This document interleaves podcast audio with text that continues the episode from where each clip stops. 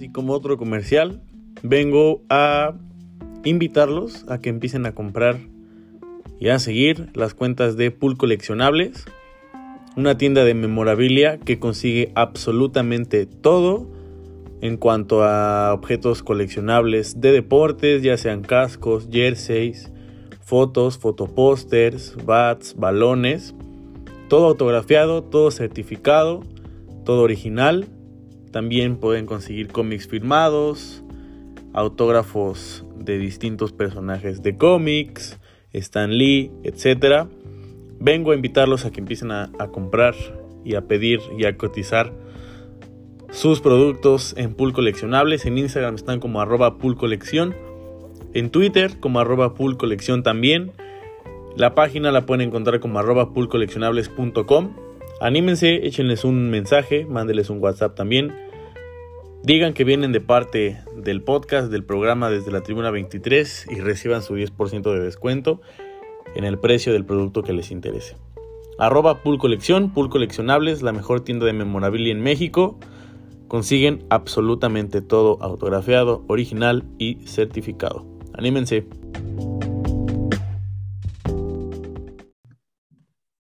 Amigos, pues tenemos a una cara conocida por muchos. Me dicen, Ore, amigo, qué gusto ya tenerte por aquí en el programa. Gracias por haber venido. También qué gusto ya conocerte, aunque sea eh, mediante el Zoom. Platícame cómo estás. Bienvenido a tu programa. Bien, bien, muchísimas gracias por la invitación, mi estimadísimo Gabo. Como, como siempre es un gusto hablar con, con gente que de verdad le mete a, a, sus proyectos y que de verdad es alguien que, digamos, que, que le mete a la vida, ¿no? Más que nada, que, es que últimamente me ha tocado batallar contra el huevonismo del país. Amigo, gracias por las palabras. ¿eh? Oye, a ver, para empezar, en tres palabras, ¿tú cómo te definirías? O sea, en el ámbito en el que más te gusta. Mm, Podrías ponerlo medio luchón, eh, creo que sí, sí, es algo que, que, hago bastante, perseverante y a veces eh, sarcástico, bromista, ¿no? Creo que eso es algo que, que sí me, me, ha, me, ha, ayudado bastante. ok, oye, mira, ya eh, viendo tu, tu, fondo y viendo el mío, somos completamente contrastes. Tú eres de los Packers, eres del Madrid y eres del Cruz Azul. Yo soy de las Chivas de Arizona y del Barcelona. Platícame, yendo sobre esa línea, tu infancia, en cuanto al deporte, ¿quién te inculca un poquito más el, el, amor al deporte, el amor a los equipos a los que le vas ya hoy en día? Sí, yo creo que primero fue el fútbol. Desde que yo era pequeño, que sea como a los 6, 7 años, por amigos, o sea, que realmente jugaban fútbol, ahí en la escuela se llamaba Lancaster. Ahí yo jugaba con, con mis amigos y, y, demás. Y de ahí como que me empezó a gustar mucho, demasiado, y obviamente con, por Zinedine Zidane. Creo que si hay un jugador clave por el que me comenzó a gustar el fútbol, es Zinedine Zidane. Curiosamente me, me perdí el cabezazo, que, que, yo no pude ver el cabezazo por, por un tema de que además se le ocurrió de repente que estábamos a 15, a, según ella, 15 minutos de la casa de unas tías y nos fuimos en, en, el segundo tiempo. Y ni, imagínate, nos fuimos antes de que empecé, de que comenzara a cantar Shakira en el medio tiempo. Okay. Y para eso ni, no llegué a ver el cabezazo, para que veas cuánto tiempo era y me lo vendieron como 15 minutos. Entonces me, me, perdí, me perdí esa parte de Zidane, pero que Zinedine Zidane, yo creo que eso, y raramente el Cruz Azul del 2005, también es uno de los equipos que más me queda marcado. Ese equipo con el Chelito Delgado, con eh, Luciano Figueroa, que luego llegó el Kikín, el Kikín que el Gabriel Pereira por ahí, que de, de ahí comenzó como que todo comenzó a ser muy futbolero y después ya obviamente comenzó a jugar en, en, en, unas categorías más grandes y ya metiéndole un poco más el profesionalismo hasta que me di cuenta que no era demasiado bueno. Oye, y, y, sobre los Packers, ¿quién te inculca el amor a los Packers eh, viviendo en una época donde lo más común hoy en día es ver que le van o a los Patriotas o a Kansas sí. City, tal vez? El Madden, por más extraño que suene, el Madden ¿Sí? fue el que me inculcó el amor a los Packers. Eh, yo una vez quería jugar un juego diferente porque realmente yo jugaba puro FIFA o a veces jugaba el de las luchas, que creo que es el otro, otro deporte que me, bueno, deporte espectáculo que me apasiona bastante, que es la lucha libre. Ahí yo quería rentar un juego no sé, y dije, pues, ¿qué voy a hacer si no hay? Nada más tengo estos dos, quiero rentar uno. Y renté el de, eh, justamente el Madden, me parece que era el 2009, 2008, bueno, cuando estaba Brett Favre en la portada. O sea, uno antes de donde sale Polamalo y Fitzgerald. Ándale, sí, según yo es el 9, 9 o 8, cualquiera de los dos. Ese ahí sale Red Favre en la portada y salía todavía con los Packers. Lo que yo no sabía es que en ese entonces Red Favre ya no jugaba con los Packers, pero todavía la portada estaba desactualizada. Entonces de ahí yo quise jugar con el güey de la portada y, como, como todo, ¿no? No conoces, dices, pues, pues lo que ubico es, es, este, ¿no? Y ya lo comencé a jugar y luego dije, pero espérate, como que este tiene el 4, ¿no? Y a mí me vendieron que este tenía el 4 y yo estoy jugando con un güey que traía el 12. Y ya de repente pasa eso y, y de ahí me gustó bastante los Packers y luego coincidió que al año siguiente ganaron. Entonces fue, fue la combinación perfecta. Si no estaba convencido, me convenció totalmente el que hayan ganado al, día, al año siguiente. Y aparte, los Black Eyed Peas, que también es una banda que me gusta bastante, estaba, en, estaba en ese medio tiempo. Entonces, como que todo se combinó para que fuera, fuera Green Bay el, el sitio ideal para mí. Y luego, obviamente, cuando ves que tu coreback es el MVP a la siguiente, pues, ya no había manera de moverse. Oye, y con todo lo que me platicas, y ya los de los equipos que mencionaste, ¿cuál crees que ha sido eh, la relación con los equipos, obviamente, que más te ha hecho sufrir? Obviamente, yo digo, lo has sufrido bastante, pero ¿con cuál te ha costado más trabajo despertarte? Lo te decía, no mames, no puedo creer que hayan perdido así. El Cruz Azul, yo creo que sin duda alguna el Cruz Azul, ¿no?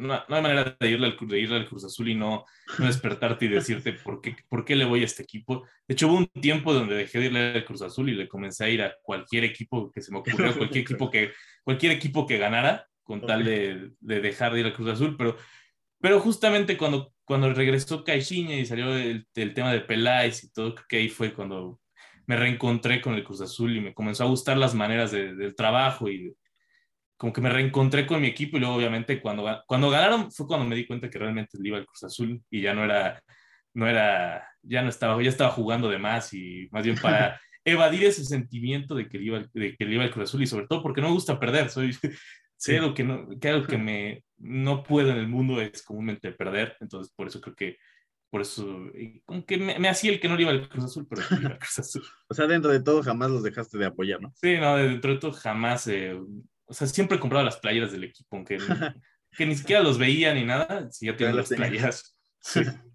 Oye, y con los Packers, otra relación que ha sido bastante complicada, sobre todo más porque ellos sí han tenido equipos competitivos, equipos que dices, güey, no mames, este año tiene que ser el bueno, digo, aunque suene como si fueran los Cowboys, pero realmente las cosas con, con Green Bay sí tenían que ser buenas, sobre todo por todas las finales de conferencia y todo lo que sinceramente pues se ha sufrido viendo a Aaron Rodgers y sabiendo el potencial que tiene con, con lo que es Rodgers, ¿no?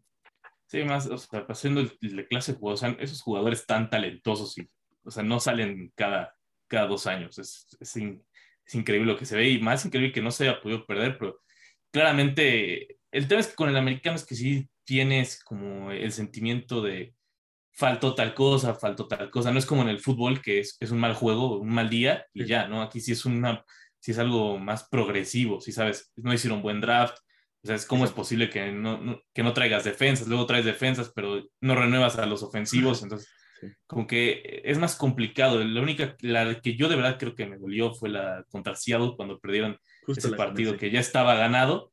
Esa fue la que de verdad, de verdad, eh, la sentí. Las demás, había, había maneras de perder, había maneras de ganar, pero esa de Seattle sí dices, o sea, ¿cómo pierdes eso? No, eso es lo que más duele. Y quizás la de contra Tampa Bay, porque ahora sí tenías una buena defensiva y tenías un ataque demasiado bueno. Quizás esas dos fueron las que más, las que más me dolieron. Las demás realmente podía pasar a las dos formas, ¿no? También hay que aprender a, también se vale perder por más que, por más que te moleste en su momento. Sí, hay que ser también, ah, en parte objetivos y realistas, que obviamente puede ser favorito, pero también está la parte de, de, que puedes perder. Y creo que justamente también pensé en la de Seattle, que fue una de esas que no, se no te explicas cómo pasan ese tipo de cosas, ¿sabes? Sí, es que aparte tantas intercepciones a Russell Wilson, ya tienes el partido ganado, un onside kick, ¿cuántas veces? O sea, creo que lo hemos visto, lo hemos visto, que será una de 10 que le sale, y esa le sale y aparte fue un rebote, ¿no? Fue, horrible. Es así, es así, fue horrible. Por ejemplo, yo que soy aficionado a Arizona, obviamente no soy no estoy acostumbrado a verlos ganar, pero no, yo por ejemplo lo he comentado muchas veces, no puedo ver el Super Bowl repetido contra los Steelers. ¿Tú en ese caso puedes ver las repeticiones o todavía tienes esa parte de dolor? La de Seattle sí la vi hace no mucho, una vez que le estaban pasando en el Network, porque pues, primero porque quería ver qué tanto ya entendía el deporte, porque obviamente cuando lo vi, sí, te, sí tenía entendimiento, pero no, obviamente no sabía lo mismo que ahorita, ¿no? Ahorita ya lo veo y ya digo, ah, ok, pues pasó esto, pasó esto, pasó, pasó tal cosa y ya dices, ah, ok, ya, ya, entiendo un poco más, aún sigue siendo incomprensible cómo, cómo pasa eso, pero aún así ya, en ese momento dije, son unos idiotas, ¿no? Una vez, una vez que los entiendes, ya dices, ok, sí, pasó esto, ¿no? O sea, lo son, pero ahí, lo, son, pero... Exacto. Ok, oye, Ore, por varias fotos que he visto ahí, cuando, sobre todo cuando fue lo del Atlas, creo que jugabas en algún mm. equipo que era el Atlas. ¿Alguna vez, me imagino que sí, tu sueño fue, como muchos, o creo que casi todos, dedicarnos al fútbol profesional? Evidentemente creces y te das cuenta que, que, bueno, está un poquito ahí corrompido, eh, que también hay que ser un poco realistas y no, no ilusionarnos tanto, saber hasta dónde, pero tú en qué momento te cae ese golpe de realidad de decir, bueno, yo soy un futbolista frustrado, como lo platiqué una vez con, con Toño Ramos, y tengo que hacer ya otras cosas, tengo que encontrar otra pasión que me guste también. Sí, me ocurrió eh, comúnmente, en, cuando yo jugaba realmente, al principio no me iba tan bien, si era de los, de los más malos del equipo y demás cosas, pero de repente dije, a ver, o sea, si soy mal, pues tengo que trabajar el doble que todos para alcanzar las cosas. Creo que eso es algo que mucha gente no entiende. Si no eres bueno en algo, pues trabaja 30 veces para que llegues al, al, mismo punto que los que son buenos. Entonces, ¿qué me pasó a mí? Yo pasé de, eh, hicieron unas pruebas para quedar en una selección, mm, decíamos la selección nacional de academias, que era como una selección de todas las academias de Atlas y de todos los que aspiraban a llegar a, más alto. Y, y, de ahí a mí me convocaron para, para la primera de zona centro, que era pues, todos los que estamos en, zona centro, Morelos, eh, Ciudad de México, Estado de México, todos ellos. Y cuando convocaron a la nacional es que te vayas a una gira de un mes a Estados Unidos, que fue a Arizona, Los Ángeles, Las Vegas y no me acuerdo qué otro estado, bueno, algún estado que también estaba por allá. Y pero lo que pasó ahí fue que jugabas básicamente dos partidos al día durante un mes. Entonces, imagínate. Sí, una chinga. Es, una chinga, ¿no? Son, demasiados, pero pero ahí te das cuenta qué tanto puede ser bueno, porque con los que vas son jugadores de igual. En ese tiempo yo ya traía buen nivel, ¿no? Pero aún así no es, o sea, el nivel ahí ya es, pues está cerca de, de, estar ahí. Entonces, me comenzó a ir bien, pero después, aunque tú mismo te das cuenta de que estás compitiendo en todo el estás compitiendo día a día y te das cuenta, no puedo, no doy lo mismo que el de aquí al lado, por más que me esfuerce, no, no es lo mismo, está, está en otro nivel y luego las mismas capacidades físicas, creo que hay que ser muy, muy consciente, porque yo, me las, yo me lesiono mucho, o sea, por más que, que, pudiera hacer esfuerzo, me lesiono demasiado, o sea, por cualquier cosita me duele algo. Entonces, cuando vi que, dije, creo que ya no le puedo poner demasiado esfuerzo a mi cuerpo, primero porque a futuro me voy a lastimar, a futuro no quiero, no quiero llegar a los 40, 50 años y que no pueda caminar. Llegó un punto donde dije, quizás ya el esfuerzo ya hasta aquí llegó, ya mejor, mejor le busco por otro lado. Ya, aparte también creo que perdí cierta pasión por el, por el fútbol a la hora de que estás tan metido y juegas tantos partidos, tantos, tantos, tantos, que ya no lo empiezas, ya no lo empiezas a disfrutar, ya, ya empieza a hacer, a hacer una chinga. Luego, como me dolía todo, consumía diclofenac casi a diario, entonces o sea, ya no había manera de que primero que yo aguantara el ritmo y después, pues creo que ya llegó un punto y dije, ¿para qué hago tantos sacrificios y ya te estoy viendo que, que, no doy? O sea, que no, por más que quisiera, no daba más. Ok, o sea, no se fue un cansancio tanto mental como físico, te fuiste, se volvió, se volvió tedioso. Y fíjate, es, es curioso, hablando de, de, de parte tediosa, de que la gente empieza a desinteresarse. El fútbol mexicano, ya que estamos sobre la línea del fútbol, y lo he platicado, ya sabrás que, por ejemplo, Yaka, que ya estuvo aquí en el programa, no es fan de, del fútbol mexicano, Andrés tampoco, varios ahí invitados eh, en general, mi papá tampoco ya no es muy, muy apegado al, fútbol mexicano, quizás yo tampoco, porque ya creces y te das cuenta de que hay más deportes y que es un mejor negocio, ¿no? El fútbol americano, el béisbol, el básquetbol, el fútbol en Europa. Tú la opinión sobre el fútbol mexicano, Ore, ¿por qué crees que realmente esto va de caída? O sea, sinceramente, aparte de que el espectáculo ya no es el mejor y que son dos o tres equipos que medianamente son competitivos o buenos, ¿a qué crees que se deba todo esto? ¿Tú ya también le has perdido un poco el, interés, quizás? Sí, también total, totalmente. Ya llega un punto donde digo, es aburrido, es, es, es lento, es, es el fútbol mexicano. Muchas veces son, son por los mismos procesos, o sea, los mismos entrenadores no terminan por, por darse cuenta de que hay maneras nuevas de hacer, de hacer, fútbol y se quieren quedar con la anticuada, Entonces, ¿qué pasa? Ahora todos se ven como robots, se ven lentos, eso obviamente no hace el espectáculo porque ya el futbolista mismo ya pues hasta le da flojera, no, no empieza por, por terminar los procesos. Y por eso lo, el mismo Pepe del Bosque lo decía hace poco, es que el, tema con los, con los futbolistas mexicanos es que por los que no pueden competir tanto en, con el mismo extranjero es porque tienen problemas de, de la misma creación, ¿no? De creación del futbolista, problemas básicos, o sea, de, de controlar el balón e ir hacia adelante, porque aquí en México te dicen, tócala rápido, tócala primero y a donde veas, ¿no? Y es como, güey, o sea, controla el balón, pero primero hacia dónde.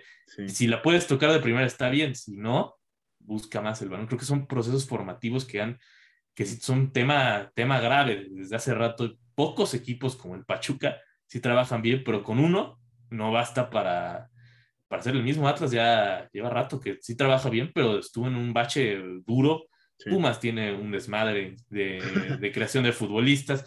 Cruz, Cruz Azul no le importa, Tigres no le importa, Monterrey no le importa. Entonces, ¿qué pasa? Eso termina haciendo una bola de nieve que en algún momento te va a pegar y ya está pegando con la misma selección mexicana. Los, justo sí es la selección mexicana, la selección femenil que ahora ya no ni siquiera va a pasar ni al mundial ni a los olímpicos, la sub-20 que pasó lo mismo sin mundial y sin olímpicos.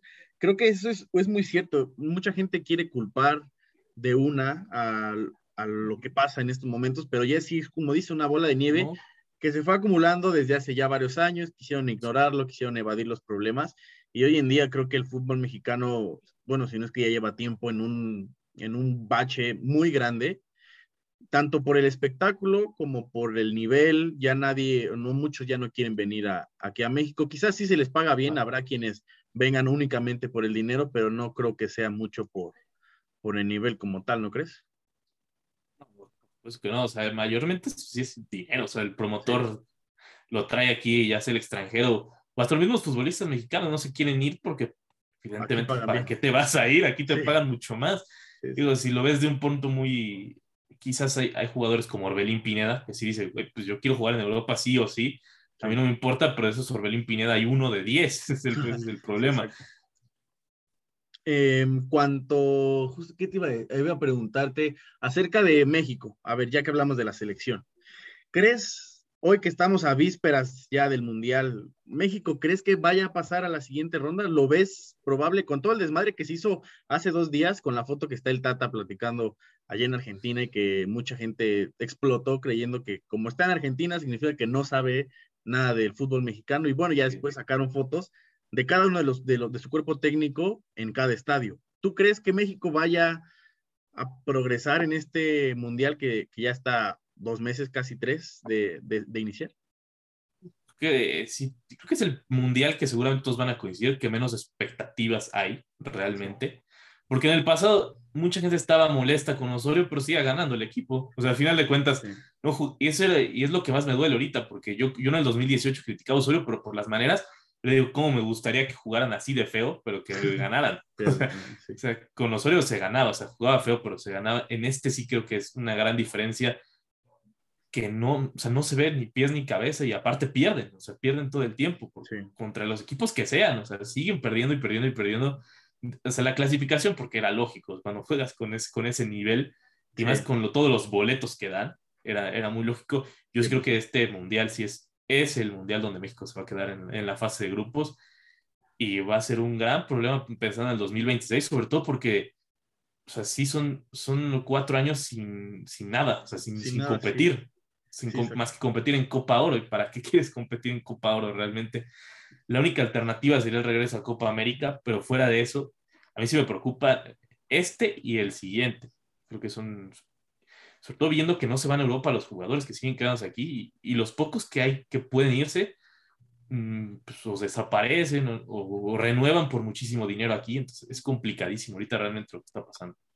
Y justamente dices lo de la Copa Oro, que te quedas a competir en Copa Oro, pero ya ni siquiera eres el vigente campeón, ¿no? Ya te diste cuenta que no puedes ganar y que ya no puedes ser campeón como antes, ya no eres tan dominante como antes. Creo que sí, pero tú crees, digo, yo tampoco creo que vayamos a pasar de fase de grupos, es complicado, obviamente contra Polonia puede pasar todo, Argentina sí la veo muy superior y México es capaz, no sé, de dar un juegazo contra Polonia y Argentina y de ir a perder contra Arabia Saudita. Entonces, creo que todo puede pasar, pero dentro de todo esto, tú todavía tienes la ligera esperanza de que a pesar de que muchos sí coincidimos que no hay expectativa, va a pasar como siempre, que nadie espera nada de la selección y terminan pasando a octavos de final? Es lo probable, seguramente. O sea, por más que uno diga que, que va a pasar, algo, algo ocurre en mundiales que México se crece. O sea, por, por X o Y razón, México se crece en mundiales, puede llegar horrible, puede... Digo, nunca han llegado como esta vez, pero siempre terminan pasando de, alguna manera u otra. Yo creo que de este mundial se van a quedar, pero aún así, sí te queda la expectativa de que puede ocurrir todo lo contrario y hasta incluso le ganan a Francia por alguna cosa extraña que ocurra. Sí. Sí, exacto. Aparte, por como viene Francia estos últimos dos, tres juegos que han jugado en la Nations League y que de repente México de un juegazo. Sí, creo que eh, todos sabemos que está esa cierta esperanza y que si pasa nadie le va a sorprender porque es algo que a México solamente le, le puede pasar. Ore, volviendo a, a, un poquito hacia, hacia lo que has vivido, bueno, ya creces, ya dejaste un lado el fútbol, ya te diste cuenta de, lo que querías hacer. ¿Cómo te das cuenta o cómo tomas la decisión tú en cuanto a la universidad? con lo complicado que es eh, tomar la decisión ah, de, tu futuro, de lo que realmente pues, supone que tienes que dedicar toda la vida, o al menos eso, eso en papel es lo que, lo que se tiene que hacer. ¿En qué momento te das cuenta que quieres dedicarte de lleno a seguir deportes, a, no sé, escribir, analizar, etcétera? ¿Cuándo es ese momento que te cae el 20 y dices, ah, no, yo quiero esto? realmente yendo hasta la entrevista en, la escuela, la escuela que fui, a la escuela del periodismo Carlos Etienne, hasta que fui ahí, dije, ah, pues, creo que esto es lo que quiero hacer, esto es lo que me gusta. Ahorita ya pienso que quizás me hubiera quedado donde estaba, que era la WIC, me, hubiera ido, comunicaciones en la WIC, porque creo que se adapta más al modelo que, que, he, estado, que he haciendo, que es vía redes sociales. Digo, ya ahorita ya la Etienne se modernizó, pero pues se modernizó ya que me fui. Entonces, entonces qué, qué chiste, ¿no? Creo que que ese es el problema de muchas escuelas formativas. Así como hay problemas en el fútbol para formar, también hay problemas para formar eh, periodistas hoy en día por el tema de que los quieres formar a la vieja, a la vieja usanza, a la, vieja escuela, y eso, eso ya no va a funcionar. O sea, hoy en día si llegas a un periódico o cualquier cosa y no tienes redes sociales, no tienes cierto nombre ganado, primero te vuelves totalmente como una pila Duracell. O sea, te vuelves, en cualquier momento te van a cortar. Sí, porque, porque no tienes, no tienes algo, una garantía que te ayude a, a sobresalir o que digan, ok, puedes hacer más cosas.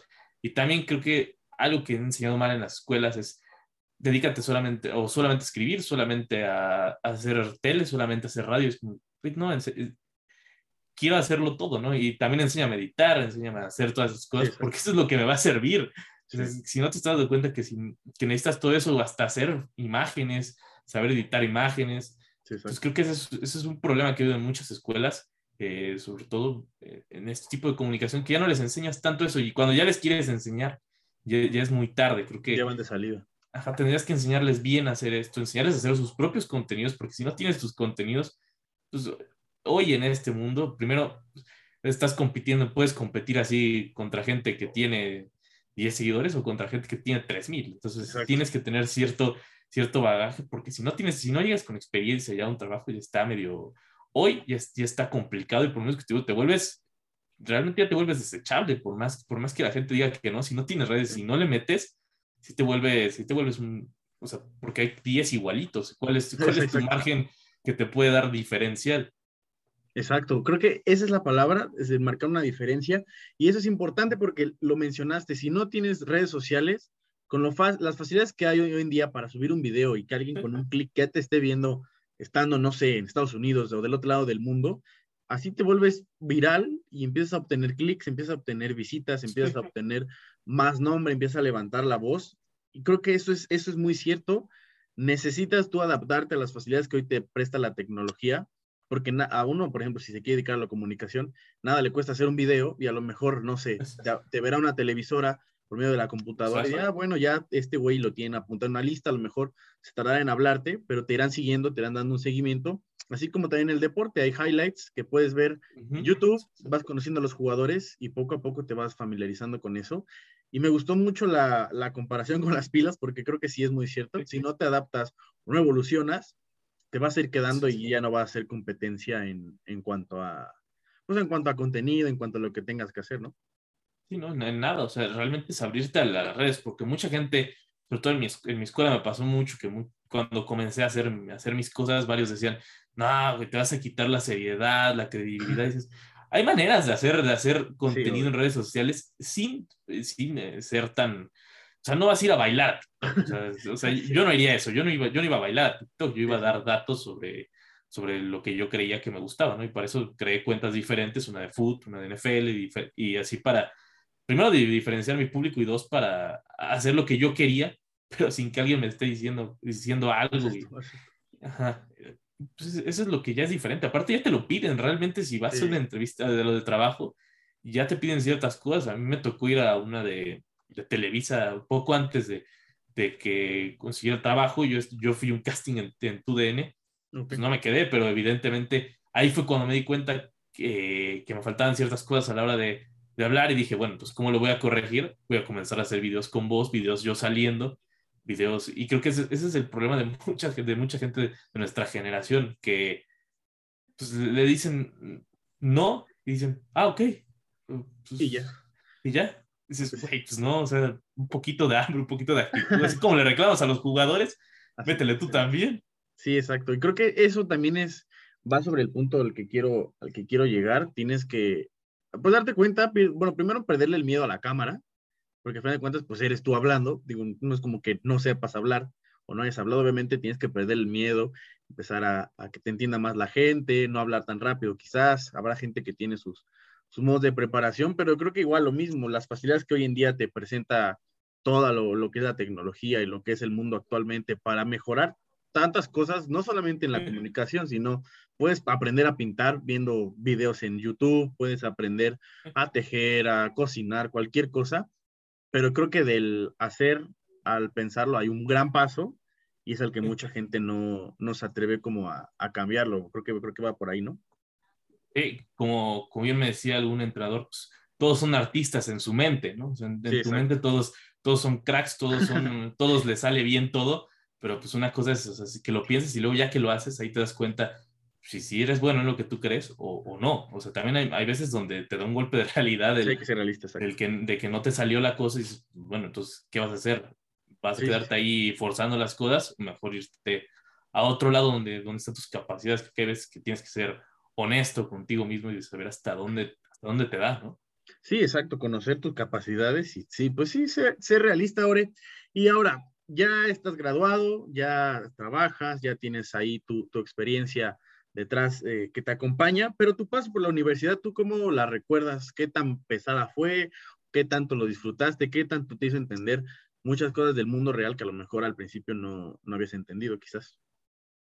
Sí, pero realmente sí disfrutar como tal, disfruté más la compañía que lo que me estaban enseñando fuera de, de dos que tres clases que sí siento que eran profesores que te estaban enseñando realmente bien las cosas, por ejemplo, el buen Baudelio García, que era del seminario de deportes, de entrevista, que sí es un profesor que, un profesor real, ¿no? Un profesor que sí te ayuda a trabajar. E incluso yo no entendía nada de la Fórmula 1. Imagínate que también me lo explicó, que ya es algo que consumo diario y que ya, que, o sea, también me lo explicó que me comenzó a gustar. Entonces, en vez de que yo nada más le pregunté una cosa así, oiga, profe, ¿cómo funciona esto? Y me, me, enseñó muchas, muchas cosas bien. Entonces dije, ah, ok, eh, eso creo que tendría que ser un profesor y otro, y otro el de tele que también me ayudó a editar, me ayudó también a aguantar la presión y aguantar también, también ciertas, ciertas cosas que, con ellos dos sí lo disfruté bastante, con los demás, la neta con el 80% sí sentí que fue una pérdida de tiempo, por más que, que soy así grosero, pero sí. siento que fue un, pues, no me ayudó a la manera de que ellos querían y también, eh, también que yo lo crea no significa que sea la, realidad, ¿no? si yo lo creo es porque para mí no me ayudó, pero quizás para otros 10 sí les ayudó. Eso, eso también, también pasa. Mm, porque, o sea, si fuera por mí, yo me hubiera quedado donde está, que era, que era la Wiki, no hubiera hecho esa transición a, a Carlos Etienne, porque siento que ahí estaban más moldeados a la actualidad de lo que yo buscaba, que era como ser, ser más, más actual, ¿no? O sea, no, no quedarme con el periodismo de, de la vieja guardia, porque soy no soy nada fan de, de los José Ramón, los Faitelson y, compañía, entonces como que prefiero otro diferente, una vanguardia totalmente diferente. Sí, pues toda la, la, parte que es actualizada, la parte moderna, la parte que es contenido digital, tu contenido que puedes tú moldear. Bueno, que al final de cuentas, digo, si lo es, si es un buen contenido, la gente lo, lo va a consumir. Creo que eso también es importante, tener, eh, no sé si decir maestros o mentores que realmente te hagan disfrutar lo que es lo que estás estudiando en general, lo que estás haciendo, puede ser en el deporte, estar entrenando. Si te gusta hacerlo, evidentemente vas a ir con la disposición de aprender, de preguntar y obviamente ellos, los profesores en este caso, si te muestran un cambio, es ahí cuando ya haces el clic y uno como alumno ya ganó y el maestro también, porque aparte te queda una buena sensación ahorita que lo estás recordando, pues de como, ah, mames, ese maestro era chido, ese sí me dejó algo, algo, bueno. Con el paso del tiempo te acuerdas y creo que da, da mucha, pues no sé si nostalgia, pero alegría recordar pues que hubo gente que sí te, te, te quiso ayudar a crecer con lo difícil que es ahora con toda la competencia que hay para, realmente para todo, creo que eso sí es, es, es, importante como, como mentores, hay que tener marcado pues los buenos mentores para que te ayuden a crecer en este caso. Y sobre todo que saber competir, ¿no? O sea, sí. hay, hay maneras de, de, competir, ¿no? Hay gente que cree que es, es eh, subirte encima del otro y, y tirarle basura y es, no, no, bro, o sea, mejor eh, como alguna vez el buen Alfredo Gallego me, me, enseñó una cosa que se llama, él roba como un artista, un libro, cuando una vez que hablé con él me, me, enseñó ese libro y creo que sí, eh, ¿qué habla de ese libro? Habla de que tomes lo mejor de las personas que creas que pueden ayudar, ¿no? Toma todo lo mejor, o sea, y de ahí forma tú tu, tu, personalidad, forma tu criterio, forma todo, pero toma lo mejor de lo que veas de demás, y así creo que sí, creo que sí funciona mejor, ¿no? O sea, si, si admiras a tal persona porque hace tal cosa, ok, pregúntate qué fue lo que hizo, uh -huh. toma, toma algunas cositas de lo que hizo, obviamente no es cópiale, es nada más toma algunas, toma algunas cositas y de ahí ya empieza, empieza a trabajarlo, eso, eso es algo que sí hay que hacer bastante y es un gran libro, de hecho, el de Roba como un artista. Lo voy a leer, no lo he leído, pero también igual si Alfredo no está escuchando, igual un, sí, bueno. un gran amigo. Bueno, eh, Ore, siguiendo este, con los contenidos, con lo importante ya mencionaste que es agarrar experiencia mientras estás ya sea estudiando cualquier cosa. ¿Cuáles fueron tus inicios o cómo fue que te animaste a empezar a crear contenido? Con este caso, si hablamos de ti, tenemos que mencionar al profe de sillón, a la logia deportiva, sí. que antes era dos generaciones, el análisis de NFL, estuviste un rato en máximo avance y también con el fantasy, que bueno, ahorita igual platicaremos. ¿Cuál fue la primera eh, cosa o el primer contenido que, al cual te animaste a, a crear y donde te diste cuenta que pues qué era lo que querías hacer realmente.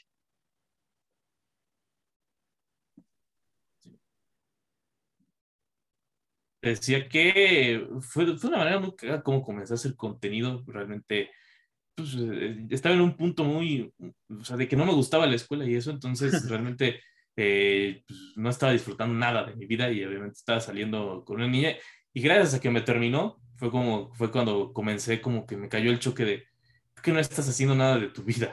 Entonces, entonces, comencé, a, comencé a ver qué estaba sucediendo, sobre todo por, por, la pandemia, obviamente todo el mundo estaba haciendo su contenido, entonces dije, pues, me tengo que animar a hacer algo, no tengo que hacer algo de mi vida, y comencé a hacer ese proyecto de dos generaciones con un primo que después eh, no salió bien, pero, eh, pero para mí me funcionó porque estaba saliendo, porque comenzaba a entrevistar gente que yo creí que estaba muy difícil, de muy difícil alcance, y te das cuenta que no, estaba muy fácil, nada, estás a un mensaje de, de, invitar a quien tú quieras, entonces sí. pues te dicen que no, no, pues no pasa nada. O sea, ya lo no, ya lo tienes. El, el, sí lo puedes conseguir toda la vida.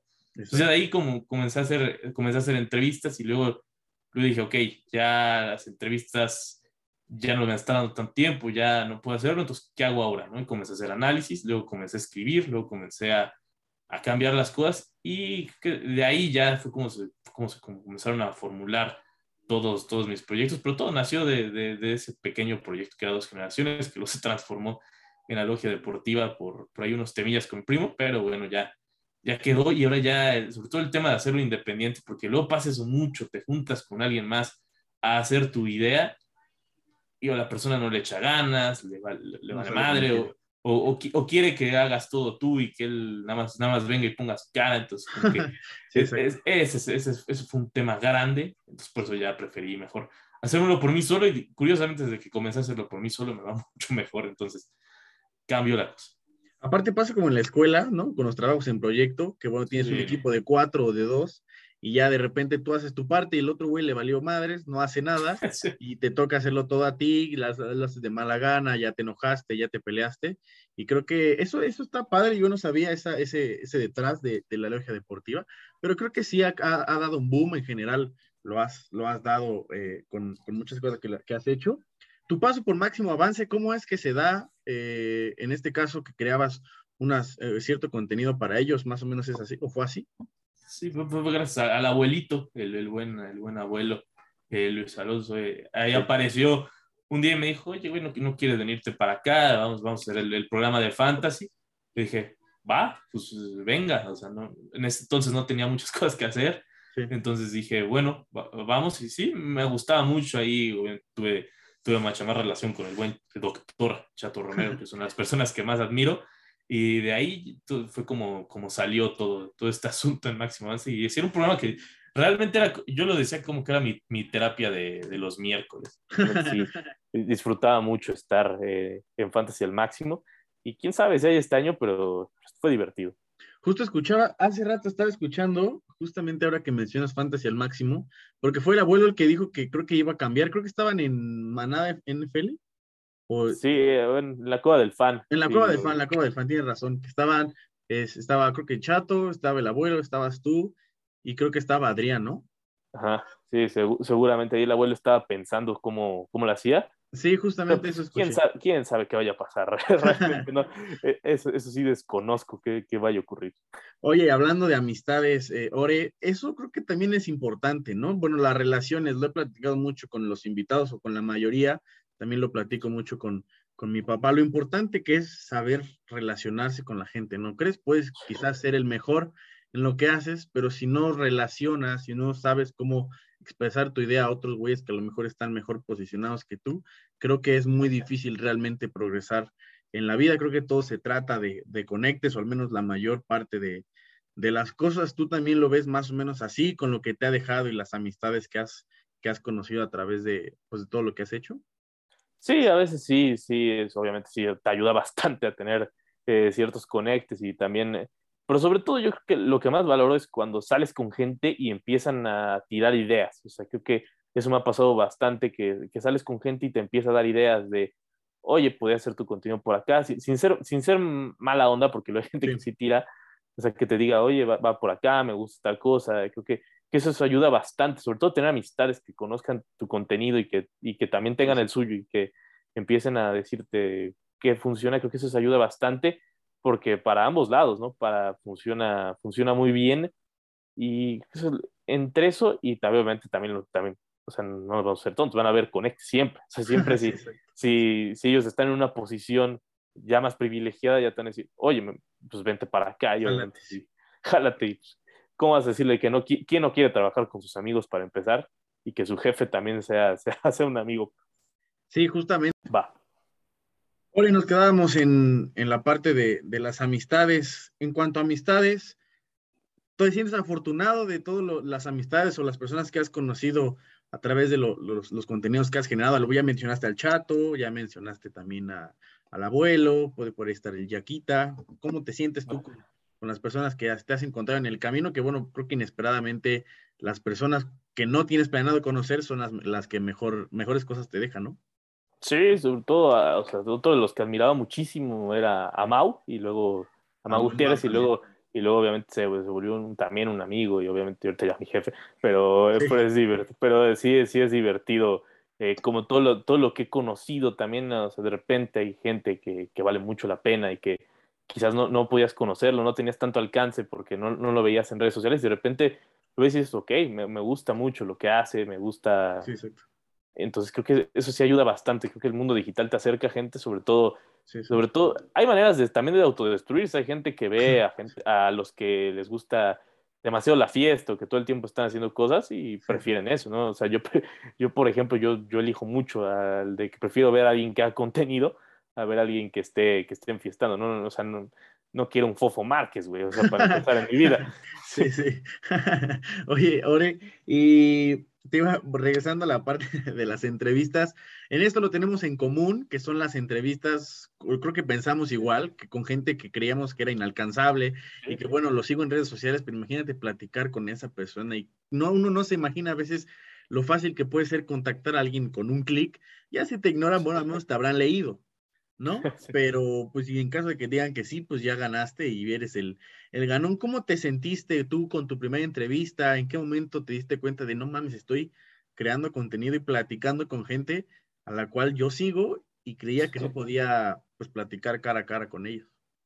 Sí, la primera fue con Adam Rank, si no, me falla, no, sé, no recuerdo si fue con Adam Rank o con Fernando Schwartz, porque fue muy, fue muy a la par las dos. Okay. Entonces, ahí en las primeras, en la Adam sí me sentí nervioso porque, pues, para empezar, eh, no es como que hable inglés todo el día. Entonces, pues, sí, sí, sí, me puse bastante nervioso, sobre todo en el tema de, o sea, qué voy a decir, cómo, cómo lo va a planear, si, si, estoy hablando bien, o sea, que, sí me entenderá qué estoy diciendo. Sí, sí. Ajá, exacto. Y la de Fernando, nada, pues es que dice, lo, lo, estoy viendo en la tele ahorita y de repente está acá, como que sí, sí te saca de onda. Pero hasta eso no, yo pensé que me iba a poner más, más nervioso. De hecho, que me pongo más nervioso estando en persona, hablando, pidiéndole algo a un mesero, que realmente haciendo una entrevista, por más extraño que parezca, o sea, realmente cuando estoy eh, en mi vida normal, soy un poco más, mucho más introvertido de, de lo que hago comúnmente. Entonces, te digo, me, cuesta más pedirle al mesero, oye, güey, eh, ¿me puedes dar la clave de internet? que pedirle una entrevista a Fernando Eduardo o cualquier personaje que, que se me ocurra. Ok, y ahora con el fantasy fútbol, por ahí he leído, ya muchos lo sabrán, que eres un enfermo del fantasy fútbol. ¿Cómo nace tu interés con lo mucho que ha crecido la comunidad de fantasy y que hoy en día de verdad hay muchos medios con el cual puedes aprender relativamente, creo que no es tan difícil entenderle de una como a lo más básico ya si quieres aprender un poco más, ya tienes que ver estadísticas, lo que significa, etcétera. Pero ¿cómo te das cuenta o en qué momento te empieza a interesar lo que es el fantasy y cómo te animas a crear contenido de este tipo cuando a lo mejor hace dos años no era tan común ver y hoy en día están teniendo un boom bastante, bastante grande? Sí, eh, primero fue por, pues, por, la misma necesidad de competir justamente cuando, cuando dejé de jugar fútbol, como que había una necesidad, pues yo siempre tengo una necesidad de competir, o sea, a mí me gusta A mí, a mí me caga que la gente me gane en FIFA, no me gusta que me ganen en Madden, o sea, también está en el juego de las luchas, no me gusta, por más que, por más que tú mismo lo controlas quién va a ganar, o sea, como que no me gusta, no me gusta, no me gusta perder, entonces obviamente necesitaba algo que me ayudara y ahí fue cuando descubrí primero el Fantasy la Champions League, que es algo que, me, que, me, gustaba bastante, y de ahí vi que el Fantasy la Champions League como que estaba medio aburrido, dije, bueno, vamos a probar el de la NFL, obviamente eso, eso es un Fantasy bien hecho, Sí, sí, exacto. Ese, sí, eso, es un fantasy, entonces ahí fue cuando, cuando lo comencé a hacer. Y luego para crear contenido fue una vez que justo entrevistamos a Mau para un proyecto escolar, okay. Eh, junto con unos amigos que era con los que hacía Poder Fantasy, ahí entrevistamos a Mau. Y como que, y el mismo Mau nos animó a hacer, a hacer más contenidos, a hacer más cosas, y ahí ya, ya, me quedé. O sea, yo dije, de aquí tengo que seguir haciendo, de aquí soy, me, me gusta demasiado, y sí es algo que disfruto demasiado ver estadísticas, ver por dónde, o luego hasta cuando fallo con algún jugador que creo que le va a ir bien, también hasta dices, dices, pude haber hecho otra cosa, o el mismo draft, el draft lo disfruto muchísimo, cualquier draft, creo que disfruto más el draft que, todo el proceso de la temporada. Entonces sí, son, son cosas que disfruté tanto que tenía que hacer algo con ellos, fue cuando me, me nació por completo la inquietud de hacer, de hacer contenido. Aparte porque te acerca más a los jugadores, ya no es como, bueno, veo un Ravens Bills, que bueno, todo el mundo va a ver, y hasta te interesa ver un Jaguars Falcons, donde tienes a lo mejor un corredor y te interesa que haga puntos o la defensa o cualquier cosa, y tú te tienes que ir preocupando por eso, porque a fin de cuentas, pues sí, es tu equipo, la gente que a lo mejor eh, eh, eh, juega un poquito más sabe que, que, entre ligas hay premios, no sé, hay juguetes, dinero, algunas cosas de ese tipo, y creo que eso también lo hace más interesante, sobre todo una comunidad que ha crecido bastante y hoy puedes ver que creadores de fantasy se juntan para hacer drafts, en este caso con Mao. He visto, hace poco vi el que, el que hicieron ahí, fue con, y he visto los que hacen con René, también con el buen Yayo, entonces es algo que ha crecido bastante y lo padre de todo esto es que la comunidad lo ha hecho más ameno, te lo hace más fácil, entonces en este caso creo que la interacción con la gente normal, en este caso que no, que no está tan entrada con el fantasy, pues todo se le facilita y, y, lo disfruta más, ¿no crees? Sí, aparte es una comunidad nadie enviciada, ¿no? O sea, no, no, es, no, las, no se siente tóxica ahorita, Exacto. digo. Estamos en el inicio, ¿no? O sea, realmente ahorita es como la ola del inicio antes de que empiece lo, lo realmente fuerte, ¿no? Como, como ha sido en Estados Unidos.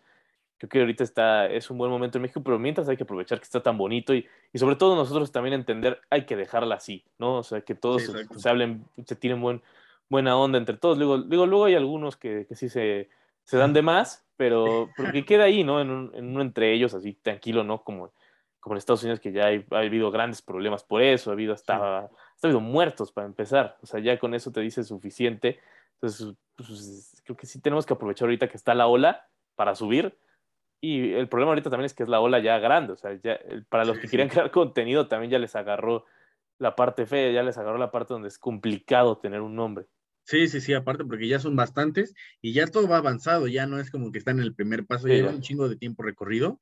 Creo que se hay mucho detrás. Ahora, Ore, en algún momento eh, en, que llevamos ahí siguiéndonos en Twitter, vi que en algún momento de la temporada, creo que fue la temporada pasada, no pasaste como por tu mejor momento creando contenido, tuviste ahí un bache va poco creativo, quizás algo parte de salud mental puede ser, pero la salud mental, eso es algo que, que, a veces no toco mucho, pero creo que es importante. La última vez que lo platiqué bien como tal fue con Majo González, que igual ya, mm. platicaste con, con ella. Tú en esa parte crees, eh, bueno, yo sé que lo crees, pero ¿qué opinión tienes tú acerca de, de lo de que es la salud mental, sobre todo como creador, cuando se te acaban las ideas, cuando crees que no estás pegando, cuando dices, bueno, ya hay 10 güeyes igual que yo, ¿qué hago? Cuando te empiezas a bloquear, ¿qué opinión tienes tú con la experiencia, con lo, que has vivido, ya sea bueno o, malo?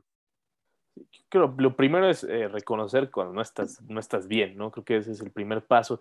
Todos nos queremos sentir de los fuertes, pero obviamente sabes cuando no estás bien. Entonces creo que el primer paso para, para, primero como creador, para, para que te fluyan las ideas, es decir, güey, no, no estoy bien, ¿no? Necesito un, un descanso creativo, necesito aguantarme mis cosas, necesito que, que, me fluya mejor la cosa. Entonces, ¿qué fue lo que hice? Fue, o sea, sí salí, salí en los programas, pero nada más, o sea, nada más salí en el programa, yo ya no, no creaba contenido por mi cuenta, ya estaba en un proceso de, pues de primero pensar qué era lo que yo quería futuro y cómo lo iba a lograr.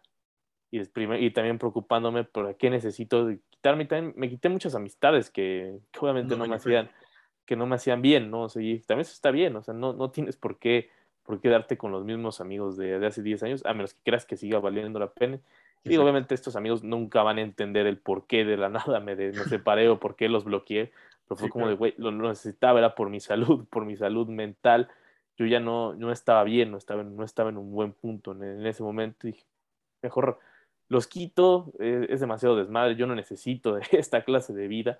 Entonces ya los quitas y, y, cuando te empieza a ir bien, dices, ah, bueno, pues ya eso fue una, fue una, una, confirmación, o te puede ir del otro lado, ¿no? Y que digas, quizás es, sí me convenía estar con esos amigos. En mi caso fue totalmente ni modo, o sea, yo, yo sé que eran personas que quizás sí, sí me tenían aprecio, pero que me hacían mal, ¿no? Y creo que tienen, como persona luego tienes que entender qué amistad estás bien, qué amistad estás mal y cuáles debes conservar que es, es, es, complicado, sobre todo porque dices, no mames, son mis amigos, son los con los que salgo, salgo todo el tiempo, pero pues ni modo, o sea, si quieres progresar, tienes que tomar ciertos sacrificios, pues, a veces toca esto, ¿no?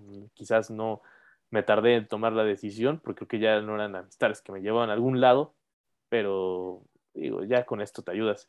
Quizás creo que eh, es lo normal, ¿no? Nuestra edad, o sea, te gana el desmadre, te gana el querer, el querer, el querer chupar y vas con tus amigos y dices, por más que ya no estén, ya no sea como antes el descontrol, aún así sigue siendo lo mismo, ¿no? Sigue siendo este círculo vicioso de vamos, nos ponemos hasta la madre y nadie, nadie dice nada más que seguir chupando. Y otra vez, y otra vez. Sí, y eso creo que es importante, digo, habrá gente que quien le guste, obviamente, y no tiene nada de malo, para ellos estará bien, y, y, habrá otros que no les gusta y tampoco está mal que no te guste, a fin de cuentas, cada quien como dices, decide lo que, lo que sabe que le conviene, las metas que uno tiene y tienes que darte cuenta que, bueno, quieres llegar a ser Messi, ah, bueno, pues tienes que empezar a entrenar y sacrificar eh, cosas, quieres llegar a ser el mejor periodista de México, pues tienes que darte cuenta que en vez de irte a de fiesta tal vez los dos días, bueno, puedes irte uno y el otro día empezar a chingar, estudiar, escribir, etcétera, empezar a leer. No puedes salir los dos días ni modo, pues si es lo que quieres, tienes que sacrificar las cosas, al final de cuentas,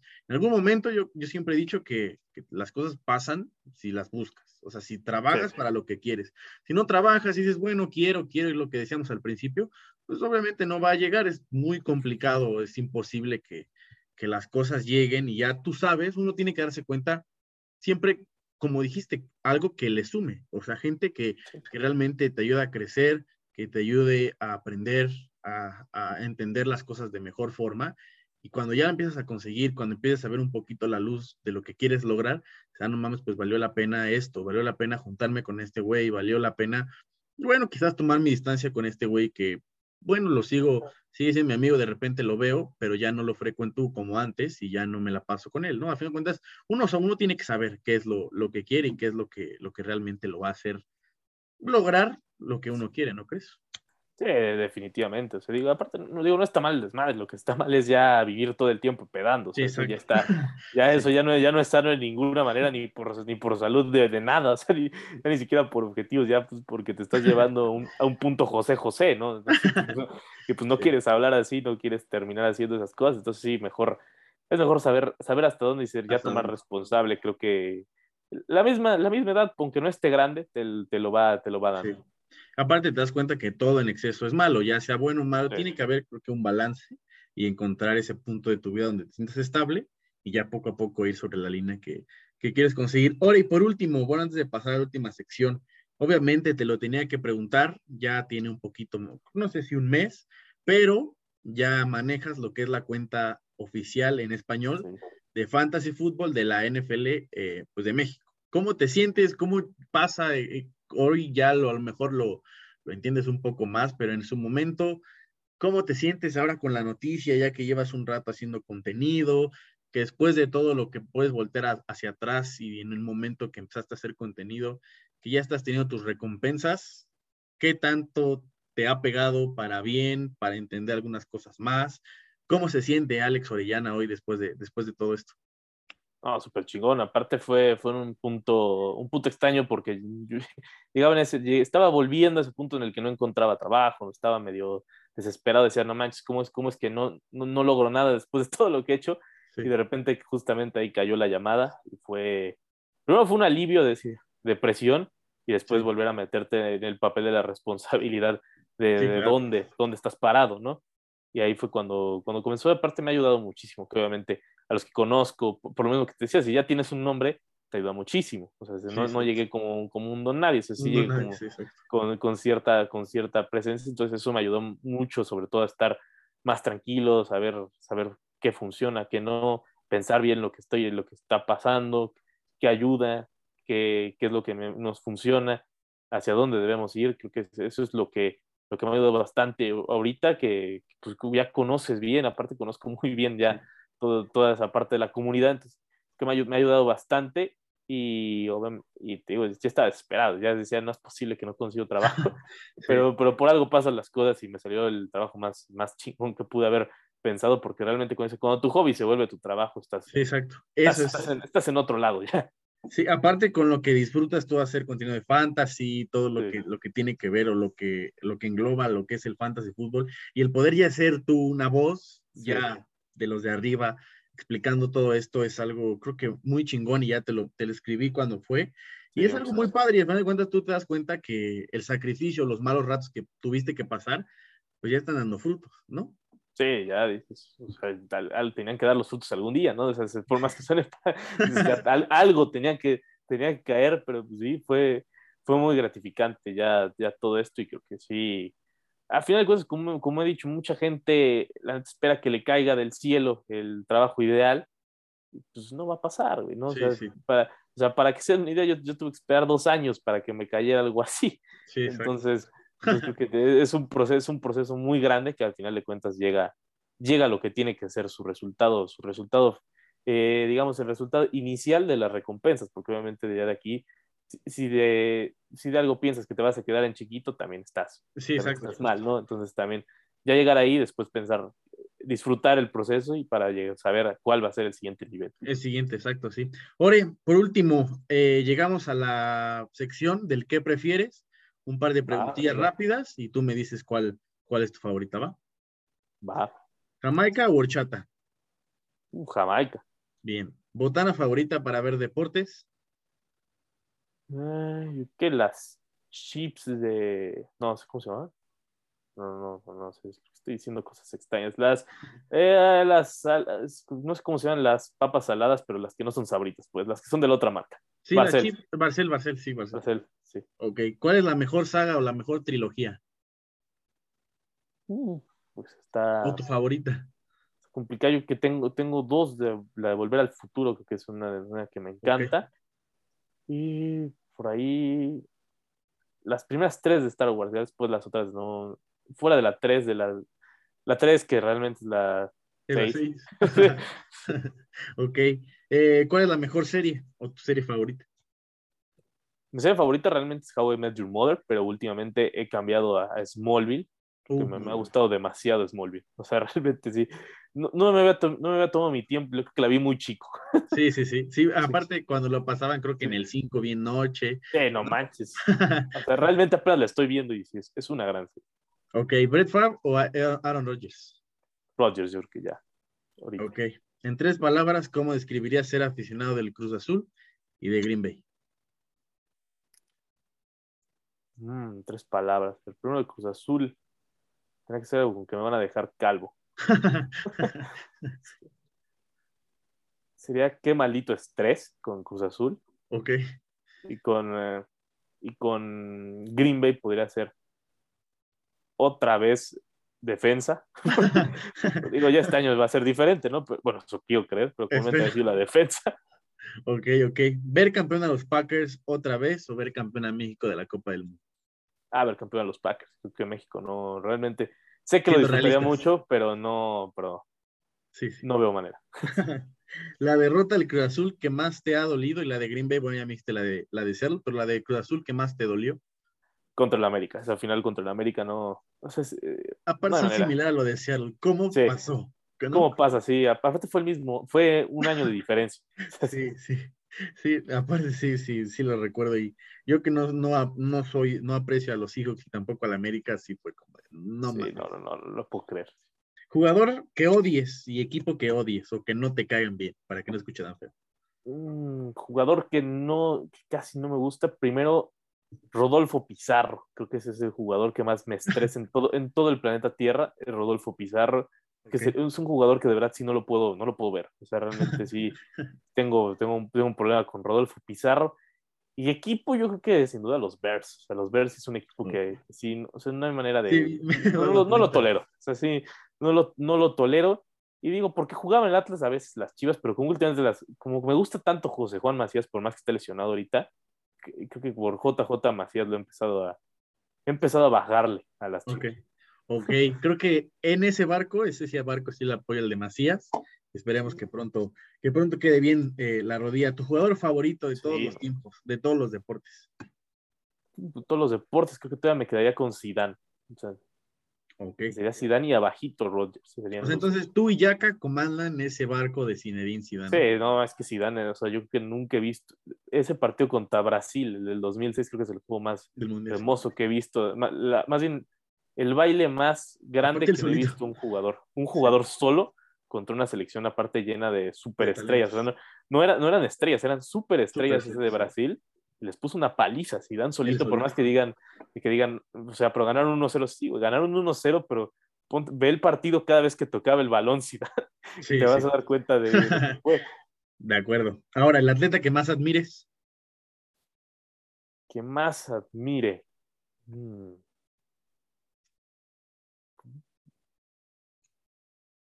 Atleta como tal, yo creo que sería Cristiano Ronaldo. Ok. ¿Y eres Team Messi o Team Cristiano Ronaldo? Me gusta más Cristiano, pero no soy de los que odia a, Messi, ni, que cree que, uno está arriba del otro. Para mí siempre han estado a la par, obviamente. Messi, Messi, talento, Messi obviamente tiene más talento, pero Cristiano Ronaldo es, es demasiado, es demasiado Cristiano Ronaldo. O sea, no, no hay otra manera de describirlo que Cristiano Ronaldo. Ok. ¿Joe Burrow o Justin Herbert? Uh, yo creo que todavía me quedo con Herbert. Me, me gusta demasiado su brazo. Digo, son, e, es el mismo dilema que con el de Cristiano Messi. Uno, No hay mala respuesta, ¿no? Ajá, no hay mala respuesta, sí. Ok, Justin Jefferson o llamar Chase. Ah, Justin Jefferson toda la vida. Pero yo creo que es, eh, es algo que me ha dado el fantasy, es que, que a un jugador de los Vikings no me caiga mal ni, ni lo tenga, que de verdad lo tenga en un pedestal de que es mi jugador favorito del momento. Ya eso, eso fue demasiado caro. ok. ¿Tu favorito al Super Bowl dejando a un lado a los Packers? Mm, los Bills, aunque yo siempre, yo llevo, lo voy a seguir diciendo, el Super Bowl va a ser los Bills contra Buccaneers y va a ser otro Tom Brady haciéndole sufrir a los Bills. No me daría gusto, pero sí por dentro diría, pobrecitos, ya fue Está escrito, ¿no? O sea, creo que es lo único que falta que pase para, para que todo... Pues, que se retire así, o sea, sería, sería demasiado... Creo que después del retiro de Shawn Michaels sería el segundo retiro que más, que más diría, ah, huevo. A ver, hablando de WWE, ¿cuál fue tu, tu luchador favorito? CM Punk, 100%. Yo, es, es, es, yo, yo, es más, yo fui ese, ese amargado que celebró cuando CM Punk le ganó a Jeff Hardy. Justamente, y te escribí la respuesta de Jeff Hardy, ¿te acuerdas? Todo el mundo estaba llorando y demás, y yo, yo el güey que decía, ah, wow, que ganó CM Punk. sí, el más odiado, pero sí, pues sí, sí, tiene razón. A ver, ahora, tus tres favoritos para Qatar. Mm, Argentina, porque creo que ya es, es, es el año de que tiene que ganar Messi. Creo que eh, por algo, algo, aparte siento que va, va, a pasar o lo van a hacer pasar, entonces sí, creo que va a ser Argentina, después eh, iba a poner a Francia, pero últimamente ha estado tan mal que lo he estado bajando un poco, entonces creo que después pondría a Brasil, porque me, ha gustado mucho, eh, después Inglaterra, si no tuviera Southgate, lo pondría un poco más arriba. También creo lo mismo. Pues creo que estoy estaría pensando será? Yo que pondría a. Es que Alemania también. Yo que Bélgica poner una de esas, porque si Kevin De Bruyne se enciende y si Hazard juega bien, yo que, yo que ellos, porque siguen estando bien y tienen está demasiado accesible su camino para la final, aparte. Ok, entonces los tres, me gusta, me gusta, me gusta, y aparte porque Argentina fue el primero. Y por último, Ore, hay, última, hay dos últimas preguntas. Si hoy tuvieras de frente al Alex Orellana, que hasta la entrevista de la Carlos Septién eh, se interesó por, por dedicarse a esto, ¿tú qué le dirías? Primero, no seas huevón y haz contenido tú. Y, y después eh, sería, pues échale ganas, maestro. No, no te van a caer las cosas como tú crees. no todo en la vida es creer que tienes talento, sino ejecutarlo. Ok. Y por último, ¿qué consejo tú le darías a que nos esté escuchando, que quiere ser futbolista, periodista, pintor, cualquier cosa, que tiene un sueño en la vida, ¿tú qué consejo le, le podrías dar? Lo que sea, hazlo con, con compromiso al 100%. O sea, hazlo al, hazlo al, y si no se puede decir, hazlo al 300, ¿no? Y, o sea, por más que suene así de que si te caíste y diste el 100, no, güey, o sea, no es que te caigas, del 300 ahora, ¿no? Es, es llevarte al máximo, porque creo que a nadie le gusta despertarse un día y ver que no has logrado nada. Entonces, que ese, sería mi máximo consejo, es trabaja hoy para que el día de mañana no seas ese güey que dice no logré nada.